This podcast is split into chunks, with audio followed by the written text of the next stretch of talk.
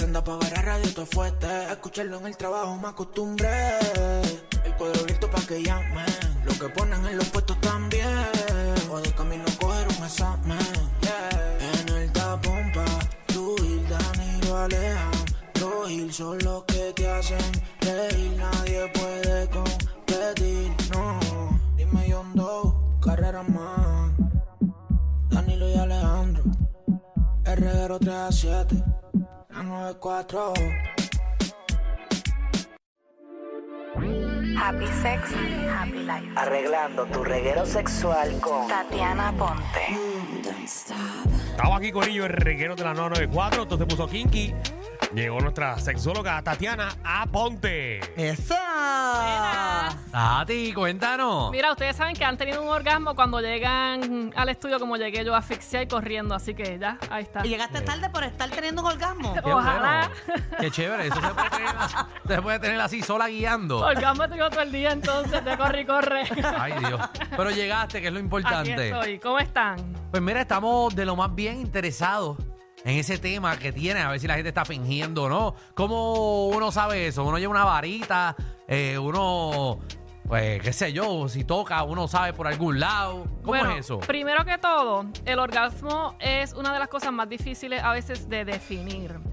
¿Por qué? Porque tú no lo puedes tocar, tú no lo puedes, no tiene un color específico, no tiene una forma en específico. Entonces, sabemos que existe, pero no tiene color, no lo puedes tocar, no tiene una forma. Entonces, ¿cómo, cómo uno lo, lo lleva en sí?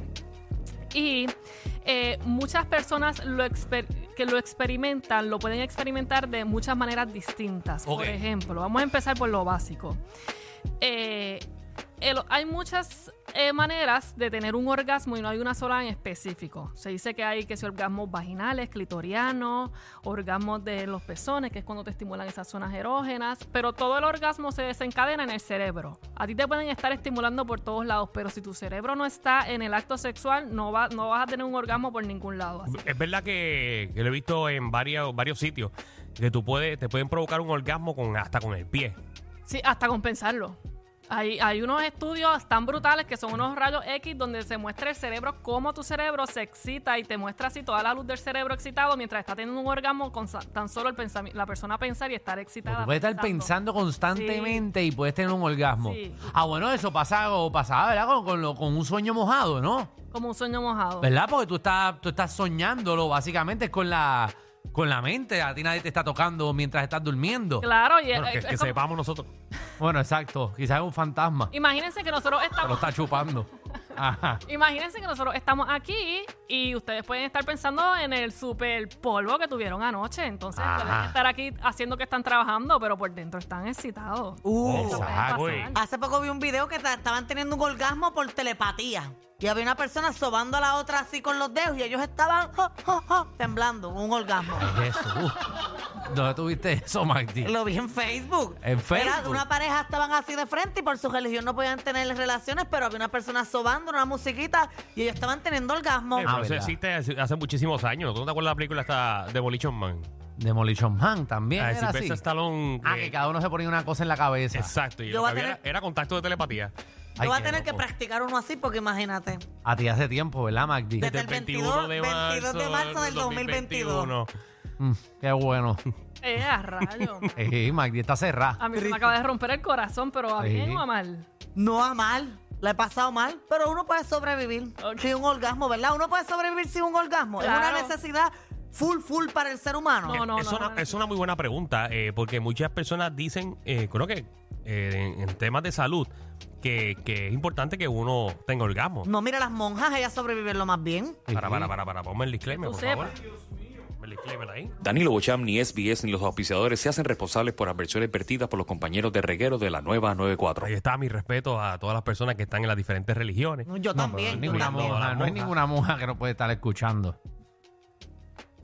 ¿Por qué? Porque aquí lo que decimos son unas barbaridades. No, eso tiene nada que ver. Bueno. Tú sabes que en el Vaticano una me botó de la tiendita, una monja. ¿Por Sí. qué? Porque Porque estaba sabía- cejada la tienda y yo entré. Me dijo, "Pasó, Lorenzo, bla, bla", gritándome. Yo nunca había visto una monja alterada. Ya ¿Cuán- saben por qué, ¿verdad? ¿Cuántas veces? hace falta. ¿Cuántas veces cerrado tú has entrado? Ajá. Ok, Gracias. pues El orgasmo se puede decir que es como un complejo de varias cosas. Por ejemplo, involucra partes del cuerpo, involucra el cerebro, la mente que tienes que estar ahí, involucra tu salud igualmente. Así que las hormonas, el sistema nervioso de uno, es como un teamwork. Hay, hay muchas cosas que hay que tener en cuenta. Entonces luego, uno necesita unas condiciones específicas para tener un orgasmo. No nada más tú puedes estar en el acto a nivel de mente, sino tenemos que estar bien de salud. Porque eh, hay condiciones médicas que te impiden tener un orgasmo, hay medicamentos que te impiden tener un orgasmo, hay fracturas que te impiden luego eh, tener un orgasmo. Entonces tienes que estar excitado, relajado, abandonado o abandonada a lo que está pasando en la cama, ¿verdad? Todas estas cosas son importantes. Y- ¿Existen pastillas o cosas para promover el orgasmo? no necesariamente. Ni hay una pastilla, cuando tus hormonas están en un nivel estable, no hay una pastilla que tú te puedas ingerir y te ayuda al deseo sexual. Porque tus hormonas están donde de repente te van a ayudar un poquito y vas a volver a, a tu sistema, a tu deseo sexual normal. Eso ya es mucho de, em, de darle a tu cerebro estímulos sexuales. Porque si tú no piensas en sexo, el cuerpo no te va a pedir sexo, aunque tus hormonas estén bien. ¿Sí me explico? Sí. Entonces hay que meterse, hay que darle al cerebro estímulos sexuales. Entonces, bien, ¿cómo hemos sabido que la persona está fingiendo o no está fingiendo un orgasmo? Si la Ahí va. cama, la atención ahí, si la atención. está enchumbada. Aquí tú sabes que la persona ha fingido. Les voy a decir las ra- los hints que tú sabes que está fingiendo. Apunten. El corazón le late súper despacio. Cuando tú estás teniendo un orgasmo, nuestro sistema cardíaco se acelera. Entonces, si la persona con la que tú estás te acaba de decir que ha te- tenido un orgasmo, pero tú sientes ese corazón como si se acabara de levantar, Le voy a Ajá. poner un Cuidado. marcapaso. cuidado, Nos estamos metiendo mano a ver si es verdad o no. cuidado. Te puede estar diciendo lo que no es. Porque es un proceso que uno no controla muchas veces. Hay que Por ponerle eso- la mano en el pecho cuando termine. No, por eso yo siempre meto mano con un estetoscopio. yo me pongo lo de los doctores, me lo pongo en la oreja y voy metiendo mano y lo pongo en el pecho. Ay, para saber, porque a mí no me va a coger de bobo. ¿Qué más? Si después de gemir, Ajá. como si hubiese ganado la lotería, Sí. esta persona de repente se levanta como si nada, ya tú sabes que también te fingió el orgasmo. Muy bien. Porque necesita tiempo de recuperación, tiempo para otra vez eh, respirar y volver a incorporarse. ¿no? Exacto. No es tan Usted, fácil. si va a fingir, coge por lo menos, coge para el baño, haga algo, pero no camine normal. Ajá. Si no ha habido espasmos musculares, cuando me refiero a que no ha habido espasmos musculares es que si mientras esta persona gemía, Ajá. te movía así los ojos y te hacía como el drama, No trincó, no trincó. no trincó el cuerpo, mm, duda. Duda también porque el cuerpo se tranca, los músculos se trancan cuando está teniendo un orgasmo. Ahí es que decimos que la vagina aprieta y suelta, aprieta y suelta. Ese es Sí. el cocomordán. Y esos son movimientos No. involuntarios, por si acaso. Cocomordán es que la vagina adentro aprieta el pene. Una cosa es el coco mordán, como tú dices, eh, a, a que sea cuando tranca. Ah, ok. Pero Ah. eso a, a- alguna te lo explicará algún día. Es que yo sé hacerlo. Pero no con la vagina. Muy bien.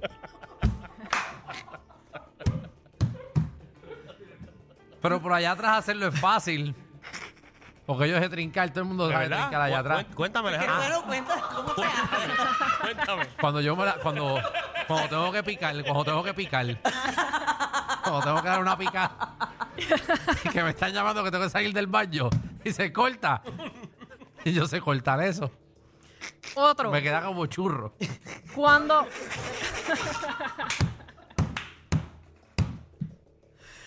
Oh, aquí está Alejandro contándonos todo, to- todo su cuerpo cuando tiene orgasmo. Perdóneme, perdóneme. No, no estoy teniendo orgasmo, nena, no estoy teniendo orgasmo. Ok. Ajá. Cuando ha habido demasiados or- espasmos posibles, todos los espasmos posibles Ajá. habidos y por haber. Quiero decir, cuando no ha habido espasmos, que tú no has visto el cuerpo trancar, ojo. Pero cuando tú ves a la persona haciendo un show y moviéndose como si hubiese sido la nena del exorcista, Ajá. te están fingiendo el orgasmo también. Porque el orgasmo tampoco tiene que llegar a. No llega. Sí, no, es, no es ese el extremo de lo que te está haciendo. Sí, si no te estás electrocutando. Entonces, si le están haciendo un acto de, lo- de que se esté electrocu- electrocutando, eh, ya saben que también les están fingiendo a ustedes el orgasmo. Ok. Si la O persona... quizás es el vibrador que está, la batería le está dando en el clítoris. le está electrocutando. ¿Qué más? ¿Qué más? Si la persona no realiza contacto visual contigo, Ajá. ¿por qué no? Mientras está teniendo un orgasmo. Pregúntense. Eh, Porque cuando eh, se está teniendo un orgasmo, los ojos se viran, los ojos se Depende cómo se cierran. ve la persona. exacto, porque quizás te estás arrepintiendo en ese momento. Bueno, pero realmente el cuerpo, los ojos se viran, como dicen. eh, a veces se nos cierran, Sí. a- uno gime, eh, la respiración nos aumenta. Entonces, a- el cuerpo nos está hablando cuando ha habido un orgasmo. Si te- la persona te está diciendo estoy teniendo un orgasmo, pero tiene los ojos cerrados, duden también. Ok. Y entonces, si tú tienes dudas de por sí, de que está, de que si ha habido un orgasmo o no, ya sabes que eh, vas más a que sea negativo o positivo. Y luego, si crees que no ha llegado o no ha tenido el orgasmo, ni le preguntes, porque ¿para qué le vas a preguntar? La persona como quiera te va a decir que sí lo tuvo, aunque lo haya fingido. Ok, eso tú Entonces, no preguntes. No, porque... ¿por- ¿Qué te va a decir? Te va a Después mentir. que lo fingió. Te va a mentir la persona. Sí, no, claro que lo tuve. Digo, está mal que la persona lo haya fingido, porque como tu pareja sabe cómo tú tienes un orgasmo. Ah, porque se quería ir. Igual eso es lo que aprende y después están diciendo que es un mal polvo y que tiene mal sexo, pero es que tú no le has enseñado tampoco a cómo estimularte. Dios Ok. mío, ahora para fingir un orgasmo hay que tener los dotes actorales de Gita Moreno. Porque por cualquier cosa te puedes dar cuenta. Ay, mujer, ¿Viste? Hay, hay Magdi. claves, hay claves. Ajá. Sí, mujer. Y no porque haya mucha lubricación o poca significa que se ha tenido un orgasmo. Puede haber muy poca lubricación y la mujer, en este caso, estar teniendo un orgasmo, pero el cuerpo te va a ir diciendo cómo Sí, quizás ella está deshidratada. Y, y, y ya bebió mucho la noche antes y no tiene tanto líquido. y Eso está pasa botando un también. poquito. El alcohol evita que uno lubrique, eso pasa también. Mira, usted vea, por eso usted hace. ¿Dónde te conseguimos, Tatiana? Me consiguen en todas las redes sociales como Sexóloga Aponte y en sexólogaaponte.com pueden sacar cita conmigo directamente. Ahí Muy bien, ahí así está. que todo el mundo. Cachetero, llegó tu día. Para